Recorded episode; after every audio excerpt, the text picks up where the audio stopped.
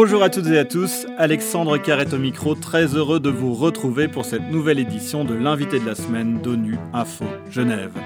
Depuis plusieurs mois, Genève est au centre de l'attention médiatique. Elle est en effet la ville haute de rencontres diplomatiques au sommet entre Russes et Américains, avec comme point d'orgue la rencontre entre Joe Biden et Vladimir Poutine en juin dernier. Ces rencontres relayées par les médias du monde entier ne sont que la pointe émergée de l'iceberg puisque chaque année en temps normal, c'est plus de 12 000 réunions internationales qui s'organisaient à ONU Genève au Palais des Nations, dans ce lieu chargé d'histoire dans lequel nous nous trouvons. Avec nos invités cette semaine, nous allons revenir sur la place de la Genève internationale dans la diplomatie mondiale, de la création de la Société des Nations jusqu'à aujourd'hui, et tenter d'appréhender le rôle qu'elle continuera à jouer dans le monde post-Covid. Pour en parler, j'ai le plaisir d'accueillir Olga Hidalgo-Weber, chargée de cours en histoire contemporaine au département d'histoire de la Faculté des Lettres de l'Université de Genève et au Global Studies Institute, et Pierre-Étienne Bourneuf, conseiller scientifique auprès de la Bibliothèque et Archives des Nations Unies à Genève. Ce sont nos invités de la semaine. Olga Hildago Weber et Pierre-Étienne Bourneuf, bonjour. Bonjour. Un grand merci d'avoir accepté notre invitation. Alors tout d'abord, Olga Hildago Weber, pour rebondir sur l'actualité et ces rencontres russo-américaines à Genève, quels sont les atouts qu'offre la ville pour organiser ces rencontres au sommet?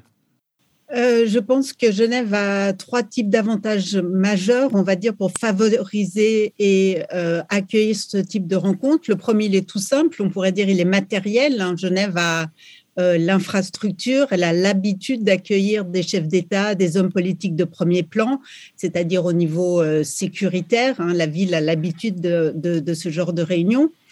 le second atout, il est surtout diplomatique et politique. Euh, Genève, comme vous le savez, est au cœur du multilatéralisme. Euh, elle abrite de nombreuses organisations du système des Nations Unies et surtout la Suisse. Euh, il ne faut pas l'oublier, c'est quand même un pays neutre. Et quand des pays, des partis en conflit se rencontrent, je pense que cela a beaucoup d'importance à leurs yeux.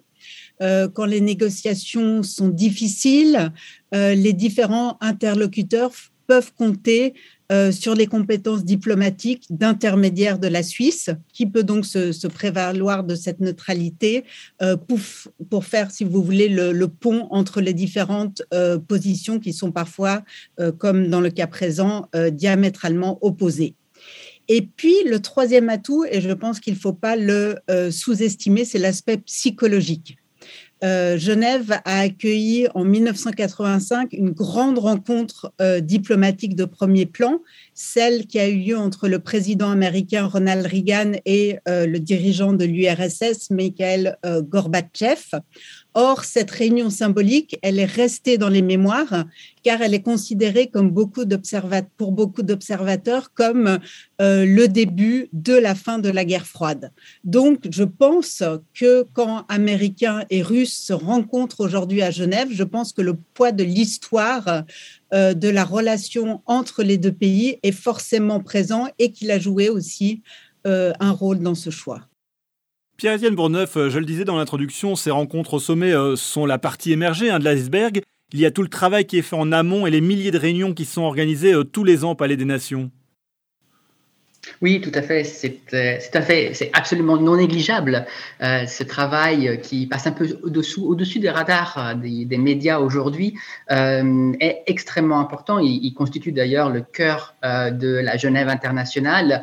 il faut comprendre que ces grandes réunions qu'on voit à Genève sont souvent préparées par des réunions préparatoires, souvent par des ce qu'on appelle des Sherpas parfois, parce qu'ils portent souvent les documents, beaucoup de documents et de rapports. Eh bien, ces documents, ces réunions préparatoires qui ont lieu euh, souvent à Genève permettent d'aboutir à ces grandes réunions qui font les premières pages des journaux, mais vraiment, il faut vraiment comprendre que ce n'est qu'une partie, c'est la partie vraiment visible du travail de cette Genève internationale euh, qui est extrêmement dense en termes d'acteurs, mais en termes aussi de type d'acteurs, euh, j'oserais dire engagés, c'est-à-dire bien sûr il y a des gouvernements, mais aussi des membres de la société civile qui sont tous engagés dans des débats ici à Genève. Olga Hidalgo-Weber, vous avez co-dirigé un ouvrage 100 ans de multilatéralisme à Genève qui revient notamment sur la création de la Société des Nations et l'Organisation internationale du travail en 1919. C'est à ce moment-là que l'on peut dire que Genève devient cette ville internationale symbole du multilatéralisme? Euh, Oui, oui, oui, je suis euh, tout à fait d'accord. Quand on commence à parler de Genève comme euh, ville du capital, euh, comme capitale du multilatéralisme, ça remonte euh, en effet au début du XXe siècle, quand Genève devient, comme vous venez de le dire, le siège donc de la SDN et de l'OIT. En fait, euh, dès leur installation euh, dans cette ville, Genève, elle commence en fait, grâce à l'installation de ces deux organisations, à voir défiler euh, toute une série d'hommes politiques. Il faut se rappeler aussi que Genève, en 1919, c'est une toute petite ville, hein, donc elle doit agrandir au niveau des infrastructures sa gare. Elle fait construire un aéroport et la ville gagne progressivement en, en renommée internationale. La nouveauté de la, de la Première Guerre mondiale, c'est qu'on commence à entrer dans ce qu'on appelle une diplomatie ouverte. Donc tous ces grands euh, débats deviennent des débats publics et donc les hommes politiques, les hommes de premier plan sont intéressés à venir parler devant la tribune de la Société des Nations pour délivrer un message politique.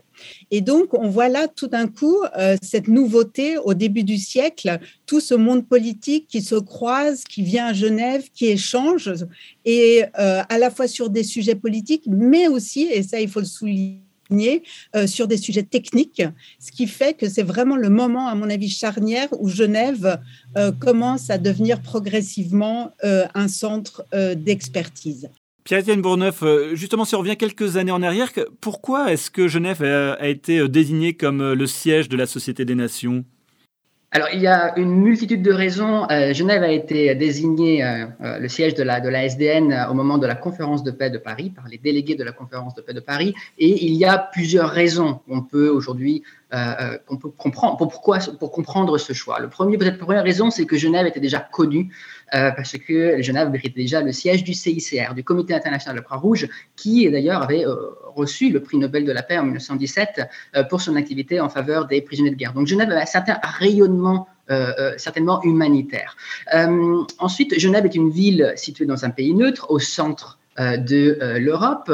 Et Genève pouvait aussi bénéficier du soutien des pays anglo-saxons, en particulier de la délégation américaine, de la, de la délégation britannique, qui pensait que euh, Genève offrait euh, des conditions idéales pour que tous les États membres de la SDN puissent se réunir euh, sur un pied d'égalité en mettant de côté les antagonismes de la Grande Guerre. Il faut savoir qu'à l'époque, l'autre ville qui avait posé sa candidature, l'autre grande ville était Bruxelles. Bruxelles qui avait un profil tout à fait différent parce que la Belgique avait été envahie par l'Allemagne et qui se posait un peu comme ville martyre de la violation du droit international. Et donc Genève offrait, selon justement les les délégations, les délégués anglo-saxons des euh, conditions beaucoup plus favorables pour que ce multilatéralisme puisse évoluer, se développer euh, de manière euh, plus pacifiée, de manière pacifiée. Et alors pourquoi est-ce qu'après la Deuxième Guerre mondiale, il a été décidé que le siège des Nations Unies alors serait à New York et pas à Genève? Il faut comprendre les équilibres euh, de l'après-deuxième guerre mondiale. Euh, L'ONU est une créature qui a été essentiellement créée sous l'impulsion américaine, avec euh, bien sûr l'aide des autres grandes puissances, et il était un peu normal que le siège soit situé, soit placé sur le territoire américain. J'aimerais quand même préciser euh, deux éléments qui sont très importants. D'abord, il ne faut pas oublier quand même qu'en 1945, la Suisse, elle n'a pas très bonne presse. Euh, les Alliés lui reprochent, quand même euh, son attentisme pendant la Seconde Guerre mondiale. deuxième chose, les deux organisations qui étaient à Genève pendant la guerre, la Société des Nations et l'Organisation internationale du travail, soit elles périclitent, soit elles se sont exilées. Hein, L'OIT euh, est au Canada. Euh, les, commissions un peu dynamiques de l'ASDN, comme la commission économique, sont aux États-Unis, à Princeton. Et puis, troisième raison, je pense la plus importante, en 1945, on sort euh, d'une guerre atroce qui a causé plus de 50, 60 millions de morts, des privations, des souffrances.